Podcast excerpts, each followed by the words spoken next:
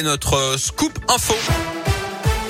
Et l'actu dans l'un, elle m'a connaît avec vous, Colin Cotte. Colin, bonjour. Bonjour Yannick, bonjour à tous. Et à la une aujourd'hui, l'examen du projet de loi sur le pass vaccinal devrait reprendre finalement en fin d'après-midi. Les députés de l'opposition avaient obtenu la nuit dernière une suspension de séance qui a provoqué une vive réaction du gouvernement ce matin.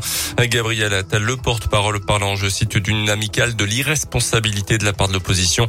La ministre de la fonction publique d'une manœuvre navrante des parlementaires. Le texte doit permettre d'ici le 15 janvier au pass sanitaire de se transformer en passe vaccinal, mais le calendrier pourrait donc être modifié. Dans ce contexte, le plan blanc à l'hôpital est prolongé en Auvergne-Rhône-Alpes au moins jusqu'au 10 janvier et une dizaine de patients en réanimation a été transféré pendant les vacances dans d'autres centres hospitaliers de l'ouest et du sud-ouest du pays pour tenter de désengorger les services. Notez enfin que les enfants de soignants pourront être accueillis à l'école même en cas de fermeture, annoncé également ce matin le gouvernement.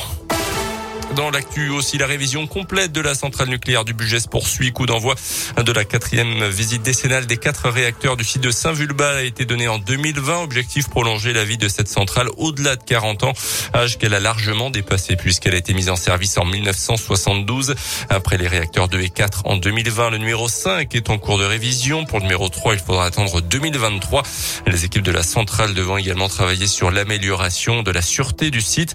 Euh, ce chantier a été précédé par d'autres travaux dans le cadre de ce grand carénage. Il a permis la création de plus d'un millier d'emplois en CDI depuis quatre ans, comme l'explique Pierre Voyer, le directeur de la centrale du budget. En 2021, c'est 350 CDI qui ont été euh, réalisés chez nos prestataires, 350 CDI issus euh, de notre territoire, c'est-à-dire euh, l'Ain, le Rhône et l'Isère. Et depuis 4 ans, c'est 1558 CDI qui ont été réalisés chez nos prestataires. C'est-à-dire ce sont des personnes qui travaillent à budget pour le compte du grand carénage. Évidemment, ces personnes ont été formées et la région a investi plus de 7,4 millions d'euros pour la formation de demandeurs d'emploi. Donc c'est plus de 2000 demandeurs d'emploi qui ont été formés avec un taux de placement à six mois qui est à plus de 70%. Donc un taux qui a permis de faire rencontrer le besoin des entreprises qui allaient travailler chez nous avec euh, les demandeurs d'emploi du territoire.